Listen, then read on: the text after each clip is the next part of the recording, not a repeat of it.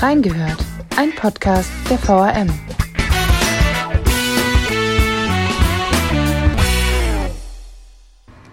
Theater, Kinos, Konzerthallen. Während der Corona-Pandemie kam auch das kulturelle Leben zum Stillstand. Freischaffenden Künstlern, Veranstaltern und Betreibern brachen sämtliche Einnahmen weg. Auch wenn Kinos und Theater unter der Einhaltung enormer Hygienemaßnahmen wieder öffnen dürfen, sind längst noch nicht alle Probleme gelöst. Musiker dürfen nicht auftreten, Feste finden in geraumer Zukunft weiterhin nicht statt. Gerade kleinere Kulturbetriebe und Freiberufler stehen vor großen Herausforderungen. Viele fühlen sich ungerecht behandelt. Und doch sprießen überall kreative Ideen aus dem Boden, wie Kultur trotz aller Schwierigkeiten bestehen kann. Die Kulturberichterstattung ging und geht allerdings während der gesamten Corona-Pandemie weiter. Doch wie lief die Arbeit einer Kulturredakteurin in Zeiten, in der Kultur, wie wir sie kennen, nicht stattfinden kann? Sind die erfolgten Lockerungen genug, um die kulturelle Szene aus der Krise zu führen? Und wie wirken sich die Corona-Maßnahmen auf das künstlerische Schaffen aus? Wir haben reingehört. Und damit herzlich willkommen zu unserer sechsten Folge reingehört. Mein Name ist Lea Hellbach und ich spreche heute mit Birgitta Lampert.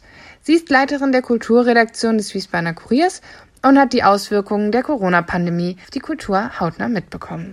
Hallo Frau Lampert. Hallo, Grüße. Sie arbeiten ja schon seit vielen Jahren für die Kulturredaktion und haben dabei schon einiges erlebt und gesehen. Auch die jetzige Situation war sicherlich auch eine vollkommene neue für Sie.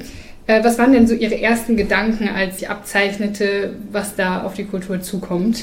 Also meine ersten Gedanken waren tatsächlich, hoffentlich überstehen das alle vor allen Dingen die kleinen freien Bühnen und die Solokünstler, denn die sind selbstständig und arbeiten tatsächlich oft selbst und ständig. Und für die ist es wirtschaftlich natürlich besonders schwer. Es hat mich sehr beruhigt, dann, dass relativ schnell das Wiesbadener Kulturdezernat in die Bresche gesprungen ist und gesagt hat, wir äh, zahlen Zuschüsse, die erst im dritten oder vierten Quartal eigentlich ausgezahlt werden müssten, jetzt schon aus. Das Problem verlagert sich natürlich dann in die zweite Jahreshälfte, aber ich denke, da wird es auch Lösungen finden. Und auch das Land hat ja jetzt ein 50-Millionen-Paket für die Kultur aufgelegt. Das sind natürlich schon mal Bausteine, die den Künstlern und der Kultur insgesamt in Hessen weiterhelfen. Vielleicht können Sie auch kurz noch mal sagen, wie Ihre Arbeit denn äh, gelaufen ist als Kulturredakteurin. Ähm, Sie konnten ja keine Treffen mehr machen wie normalerweise und äh, vielleicht können Sie einfach noch mal darstellen, wie es normalerweise abläuft und wie es jetzt abgelaufen ja. ist. Also für mich gab es einen Stichtag, das war der 13. März. Ähm, das war so der Tag, an dem sich für die Kultur und ganz viele Institutionen entschied, können wir weitermachen oder nicht. Und innerhalb des Tages war die ganze Lage völlig unübersichtlich. Also ich habe äh, einen Beitrag dazu geschrieben, den ich immer wieder neu gefasst habe und äh, mit neuen Gesprächspartnern, die auch selber irritiert waren und wussten nicht, äh, sind wir unter dieser 150-Personen-Marke, die da noch galt, ähm, oder sind wir schon drüber, dürfen wir noch spielen? Und erst abends spät kam dann die offizielle Pressemitteilung des Staatstheaters äh, die musste natürlich auch noch rein, also es war so ein ganz langer Tag. Ähm, aber ähm, es ist natürlich was Generelles. Normalerweise ist unsere Arbeit ja sehr stark geprägt, ähm, davon am Kulturleben teilzunehmen und darüber zu berichten. Und das nach Möglichkeit, bevor die Leserinnen und Leser auch hingehen können, zum Beispiel bei, bei Ausstellungen. Ne? Wenn wir in der Pressevorbesichtigung sind im Landesmuseum, dann ist die mal ein, zwei Tage vorher. Das verstehen wir auch als Service für den Leser. Und diese Termine bestimmen ja für uns auch das zeitliche Grundgerüst unserer Arbeit. Ähm, darüber hinaus gibt es natürlich Themen, die wir selber setzen. Ähm, Themen, die wir fortlaufend betreuen, wie die großen Kulturbaustellen wie Walhalla oder Wartburg äh, oder ähm, Waldmühle vielmehr. Oder Hintergründiges wie Porträts äh, mit, mit äh, Protagonisten der Kulturszene. Oder eben auch brisante Themen, wie jetzt die Solodiskurse des Intendanten des Staatstheaters. Das gibt es nach wie vor, aber in der Regel treffen wir uns natürlich, wie Sie sagen, mit Gesprächspartnern und telefonieren. Das gibt es natürlich nach wie vor auch jetzt. Aber die Termine, die brachen ja dann weg, ne? dieses Grundgerüst. Ähm, Pressekonferenzen via Skype oder Zoom, ähm, da musste man sich auch erstmal umstellen. Und wir haben plötzlich nicht mehr über das berichtet, was stattfindet, sondern über das, was nicht mehr stattfindet. Oder wie die Institutionen jetzt damit klarkommen, was die stattdessen machen oder äh, welche Sorgen und Nöte sie haben. Und ähm, das ist ein ganz anderer Aspekt, den hatten wir bis jetzt so noch nicht. Und interessanterweise wurde unsere Arbeit dadurch aber überhaupt nicht weniger, im Gegenteil. Hat das denn gut funktioniert, auch mit diesen Pressemitteilungen über ähm, Zoom oder Skype? Also die Pressekonferenzen, wir Zoom oder Skype, also ja, ja, das war natürlich technisch, weil das erstmal muss man sich reinfinden, ne? so dass man äh, sagte, okay, wie funktioniert das jetzt? Und äh, also ich hatte da verschiedene im Schlachthof oder auch ähm, die, die hessische äh, Kunst- und Kulturministerin Angela Dorm hat eben auch eine äh, Pressekonferenz via Skype gemacht. Das war dann schon ganz interessant. Also es waren tatsächlich im äh, im, im, Saal, im Raum einige Kollegen, aber einige waren per Telefon zugeschaltet. Ich war wiederum per Skype, also man sah mich dann dort auch. Äh, also das war so eine, so eine Mischung aus ganz verschiedenen, heute technisch möglichen äh, Komponenten. Und ich glaube, das kann auch ein Modell sein, was man in Zukunft auch immer mal wieder haben wird. Mhm. Genau, Sie haben ja gerade gesagt, Ihre Arbeit ist auch nicht weniger geworden. Mhm. Es gab ja auch viele, ich nenne es mal kreative Ideen von ähm, den Künstlern Absolut. und auch den Betreibern. Äh, vielleicht können Sie da noch mal kurz darstellen, was es da so alles gab, also wie, wie die ihre Krise genutzt haben. So ein bisschen die Krise als Chance, ne? Genau. Ja, das ist eine große Bandbreite gewesen von realen Angeboten und digitalen. Also realen zum Beispiel der Berufsverband Bildende Künstler hier in Wiesbaden hat in seiner neuen Geschäftsstelle in der Marco Brunner Straße eine Ausstellung gezeigt, aber im Schaufenster. Also man konnte diese Kunst im Schaufenster im Vorbeigehen, ohne irgendwem zu begegnen, sich anschauen. Finde ich eine tolle Idee. Musiker haben natürlich bei Facebook äh, Konzerte gegeben oder ihren Unterricht online geführt mit ihren Schule, Schülern. Schauspieler haben ihre Aktivitäten virtuell öffentlich gemacht. Das äh, war ein großes, enormes kreatives Potenzial, was sich da gezeigt hat. Und ich finde es aber absolut bemerkenswert, wenn auf einmal Ideen aus dem Boden sprießen, auf die sich dann nochmal neue Ideen draufsatteln. Also nehmen wir mal das Thema Autokino. Das ist ja was völlig Retromäßiges ja. eigentlich. Ne? So ein bisschen antiquiert und ein bisschen in den letzten Jahren wahrscheinlich jenseits unserer aktiven Freizeitkulturgestaltung. Dabei haben wir ja in Gravenbruch äh, das älteste in Deutschland. Das ist ja schon 19, nee, 1960 gegründet worden. Und plötzlich müssen wegen Corona die Kinos schließen und stattdessen eröffnen als Pop-up überall Autokinos. Und das ist ganz hip, da hinzugehen. Und auf diese tolle Idee kommt dann noch eine zusätzliche Idee, nämlich zum Beispiel an der Jahrhunderthalle in Höchst gibt es auf dem Parkplatz einen, einen Stage Drive, nennen die das. Das ist ein Autokino, aber auch mit einer Bühne. Und auf der Bühne steht ein Kabarettisten. Und statt Applaus gibt es dann Signale mit der Lichthupe und äh, sowas finde ich absolut großartig, wenn sowas mobil genutzt wird, noch für andere. Geschichten. Ja, und dann äh, war das wahrscheinlich auch Ihre Lieblingsidee oder hatten Sie die dann noch? Die war noch nicht dran. ich habe noch eine Lieblingsidee tatsächlich. Ja, ja, ja darüber habe ich auch äh, den Selbstversuch gemacht. Das ist so eine videobegleitete Rubrik, die ich habe, mit der ich Dinge aus dem Kulturleben im weitesten Sinne ausprobiere und mhm das so ein bisschen humorvoll dann auch äh, dem Leser rüberbringe und dem Zuschauer. Und das hat mich besonders berührt. Das war eine Idee des Staatsorchesters hier am Hessischen Staatstheater.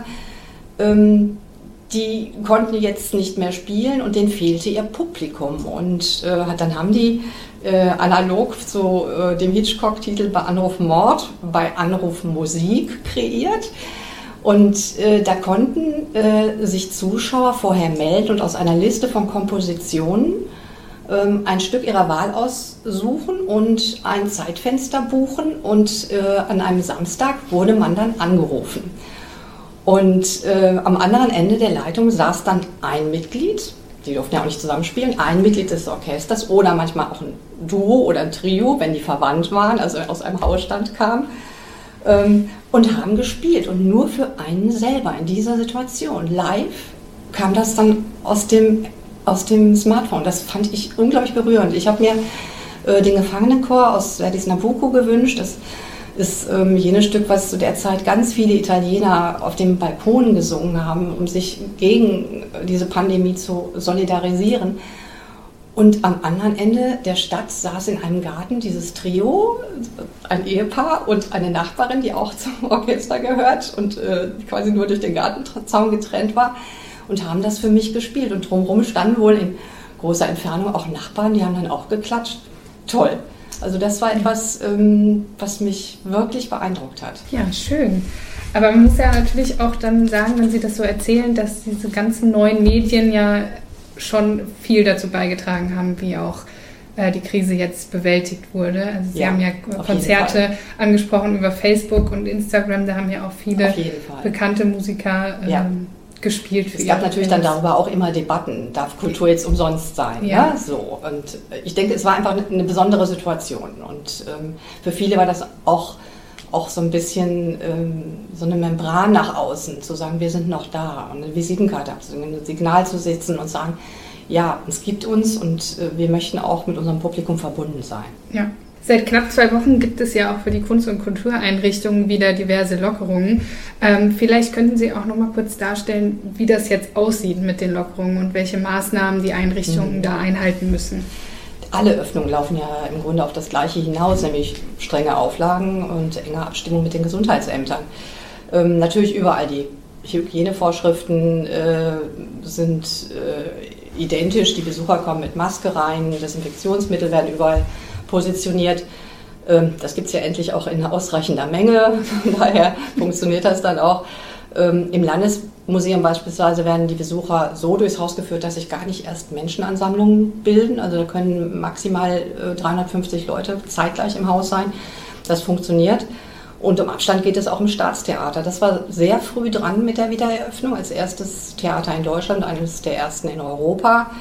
Ähm, auch weil es denke ich, auch darum ging, noch so ein bisschen was von den Maifestspielen präsentieren zu können. Ähm, das war denen äh, ein besonderes Anliegen, kann man auch verstehen. Ähm, ja, und das ist dann natürlich ein ausgesuchtes Programm vor ausgesuchten Zuschauern. Also es sind nicht dann so furchtbar viele. Ne? Im großen Haus äh, nur ein Bruchteil, im kleinen Haus ein Bruchteil. Die sitzen verstreut im ganzen Saal und solche räumlichen Möglichkeiten haben die kleinen Theater natürlich nicht, von den finanziellen mal ganz abgesehen. Mhm. Ähm, aber auch die freien Bühnen ähm, haben sich darauf eingestellt. Einige haben sich auch entschlossen, nicht wieder vor der Sommerpause zu öffnen. Zum Beispiel das Talhaus. Also die haben, ähm, um sich das mal bildlich vorzustellen, tatsächlich ähm, äh, 24 Stühle gestellt von den 100, die sie stellen könnten und haben gesagt, nee, das geht gar nicht. Mhm. Ne? Also auch von, von Künstlerseite, die auf, der, auf dem Podium stehen und äh, da so eine Handvoll Leute vor sich haben. Und das, die haben es dann ähm, verschoben, haben, sind in die Sommerpause gestartet und hoffen dann, dass im September alles wieder gut ist. Genau, wie kann man sich denn die Wiederaufnahme des Programms generell jetzt vorstellen? Es ist natürlich so, dass das normale Repertoire nicht funktioniert. Wenn Sie auf der Bühne eine tragische Liebesgeschichte haben, äh, die können Sie nicht auf einen Abstand von 1,50 Meter äh, erzählen. das ist nicht wirklich schön. Sie brauchen also ähm, Produktionen, die entweder monologisch sind oder, Sie haben das große Glück, Sie haben ein Paar im Ensemble, die können sich dann auch nahe kommen, oder Stücke auswählen, die jetzt neu geprobt werden, die einen Abstand hergeben. Das äh, wird jetzt auch für viele freie Bühnen die Herausforderung sein, solche Stücke herauszubringen und solche Stücke zu finden und zu proben mit ihren äh, Leuten. Und am Staatstheater wird das mit der Beckett-Trilogie, die Anfang Juni herauskommt, auch so verlaufen wo Sie gerade die Proben ansprechen. Ja. Äh, wie kann man sich denn die Proben momentan vorstellen? Also das ist ja wahrscheinlich auch eine Ausnahmesituation. Absolut, natürlich auch auf Abstand. Also bei den Kammerspielen Wiesbaden zum Beispiel an der Bergkirche, da proben maximal vier Leute zusammen. Natürlich immer mit einem Abstand. Die erwähnte Produktion äh, der drei Beckett-Stücke beim Staatstheater ähm, die ist äh, deswegen auch ausgewählt worden, weil zum Beispiel bei Glückliche Tage, ist ein Zwei-Personen-Stück, da sitzt sie, der weibliche Part, in einem Erdhügel fest. Also die, die kommen sich gar nicht da. Ne? Und ähm, bei äh, Warten auf Godot ähm, bekommen wohl die Pro, bei den Proben schon die Schauspieler einen 1,50 Meter langen Stab in die Hand, damit ihnen auch immer dieser Abstand gewahr ist. Und dieser Stab soll dann wahrscheinlich, so habe ich es äh, verstanden, auch mit auf der Bühne dann bei der Premiere quasi eine, ein Requisit sein. Mhm. Das ist ähm, etwas, woran man wahrscheinlich noch lange denken wird, wenn man diese Produktion gesehen hat, so ja, auch als Sinnbild der, des Umgangs mit der Corona-Krise. Also auch wieder kreative Ideen. Auch wieder kreative Ideen, so muss das sein. Gehört ja auch zu, dazu zur Kultur. Wahr, ja. Sie hatten ja vorhin auch schon die kleineren Kulturbetriebe angesprochen und dass sie auch für äh, gerade große finanzielle Probleme ähm, gestellt werden. Denn die nötigen Umbauten die kosten ja halt auch einfach Geld, ja. muss man ja so sagen. Mhm. Ähm, welche Probleme ergeben sich denn da gerade für kleinere Kulturbetriebe? das ist natürlich so, also die, die kleinen Kulturbetriebe erhalten zwar institutionelle Zuschüsse von der Stadt, aber ähm, das ist ja ganz oft so, dass äh, dann auch äh, Produktionen dann nochmal einzeln gefördert werden, Projektzuschüsse etc. Ähm, wenn, wenn man nichts produziert, kann da auch nie, wenig entstehen, ne? das ist ganz klar. Aber ähm, die Stadt hat, das fand ich auch sehr gut, äh, jetzt auch die Förderung nicht äh, daran gebunden, dass jetzt da was auf die Bühne gestellt werden muss. Es muss ein Neuanfang gemacht werden, das ist ganz klar. Aber natürlich sind die wirtschaftlichen Probleme immens. Ne? Mhm. Ähm, wobei man ja auch im Blick behalten sollte, dass vor allen Dingen die Solo-Selbstständigen, also die bildenden Künstler, ähm, das sind die, die auch aus der städtischen Förderung da auch so ein bisschen rausfallen. Ne? Da ähm, hoffe ich einfach auch, da, dass das äh, Konzept des Landes greift, das Land Hessen ähm, hat ja dieses 50 Millionen Paket, wie ich ja schon erwähnt habe, mhm. äh, aufgelegt und da sind äh, insbesondere Arbeitsstipendien für Künstler drin. Ähm, Arbeitsstipendien ist einfach mal erst erstmal der, der Titel. Äh, das sind, äh, richtet sich speziell an 12.000 hessische Künstler, die in der Künstlersozialkasse sind. Und ähm, die sollen dann zumindest an Mittel kommen, die die ihnen das ein bisschen überbrücken können, diese Zeit. Es gibt ja auch von der Kulturstaatsministerin Monika Grütters gibt es ja dieses äh, Kulturprogramm Neustart. Äh, das wurde ja jetzt auf 20 Millionen Euro hochgestockt. Meinen Sie, das ist ausreichend? Ich meine natürlich nicht, dass das langt. Äh, leider hat ja die Große Koalition in Berlin einen Ausgleich für die Lebenshaltungskosten von Solo-Selbstständigen in den Soforthilfen nicht zugelassen. Das ist eine Lücke. Und das Land Hessen hat eben jetzt mit diesen Arbeitsstipendien, ähm, mit diesem Hilfspaket äh, versucht jetzt das zu schließen. Ich fand das ganz interessant, diese Pressekonferenz äh, mit der Ministerin via Skype. Ähm, da gab es so Formulierungen von der Ministerin, die fand ich, fand ich sehr, sehr treffend. Kultur, sagte sie auch, ist nicht das Sahnehäubchen in guten Zeiten, sondern elementarer Bestandteil unseres Lebens. Aber der Wert von Kunst und Kultur, das, was es ausmacht, nämlich der direkte Austausch zwischen Menschen, das macht sie in der Pandemie so anfällig. Und ähm, deswegen mussten Spielstätten und Veranstalter so früh den Betrieb einstellen und können erst so spät wieder durchstarten. Und ähm, ich glaube, da gibt es schon eine Sensibilität dafür, ähm, diesen Neustart dann auch möglichst gut gestalten zu können. Wo wir gerade beim äh, Finanziellen sind, äh, Sie hatten ja vorhin schon angesprochen, dass im Staatstheater ja nur total wenig Leute sitzen können. Man, wir haben jetzt mal als Reaktion 60 Leute ins kleine und 200 ins große Haus, obwohl normalerweise 328 Personen ins kleine ja. Und sogar 1041 ins große Haus passen. Ja. Dieses Kontingent dieser, also diese erlaubten Karten, deckt das überhaupt die, ähm, die Honorare der Künstler ab und die vermutlich, Kosten, die entstehen? Vermutlich nicht, aber äh, es ist ja nun mal so, dass das Staatstheater äh, von, von Land und Stadt finanziert wird.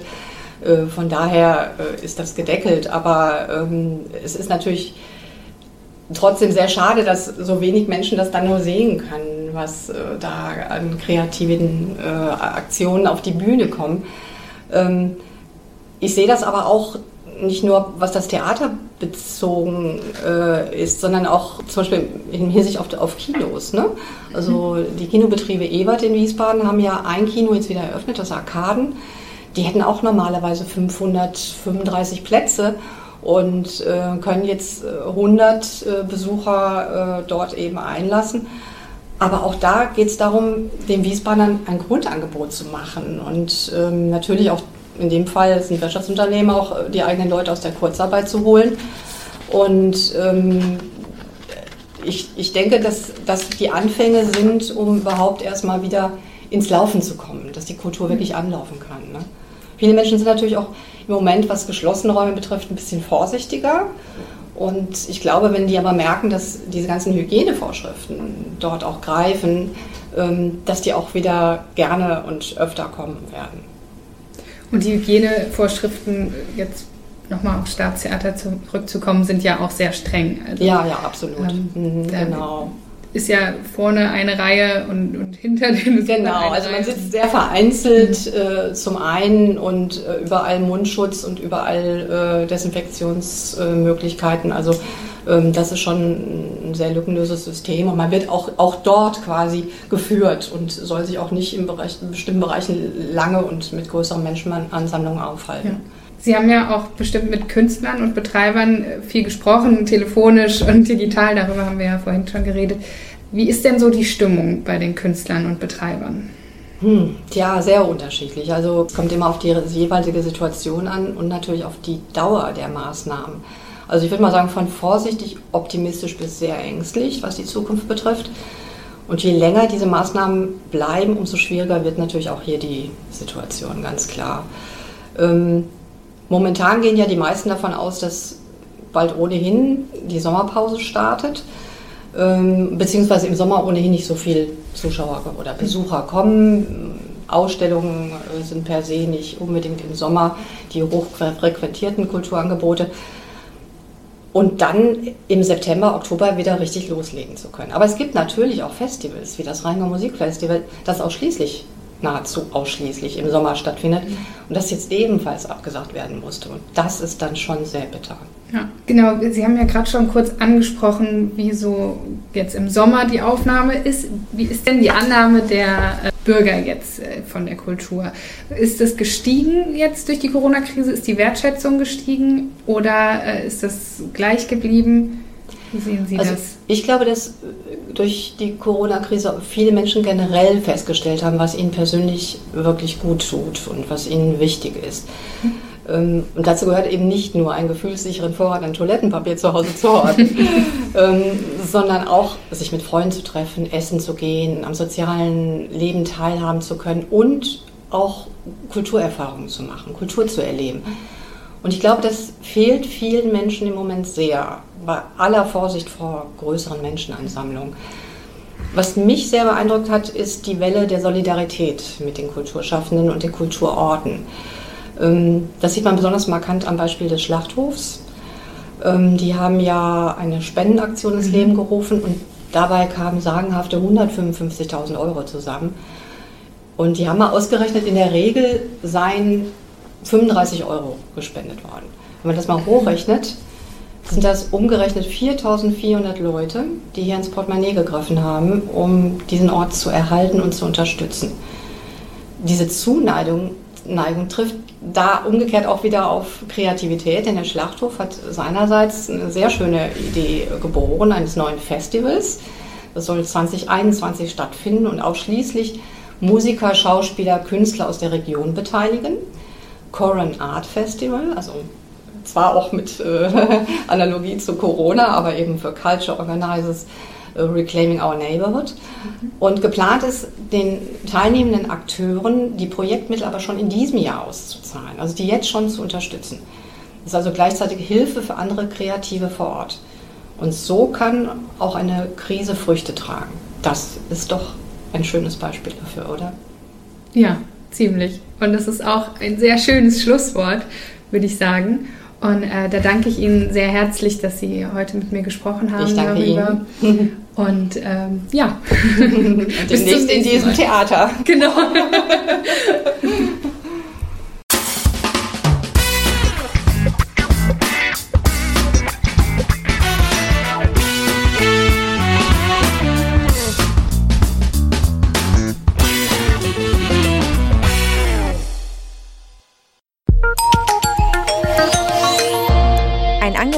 der VRM.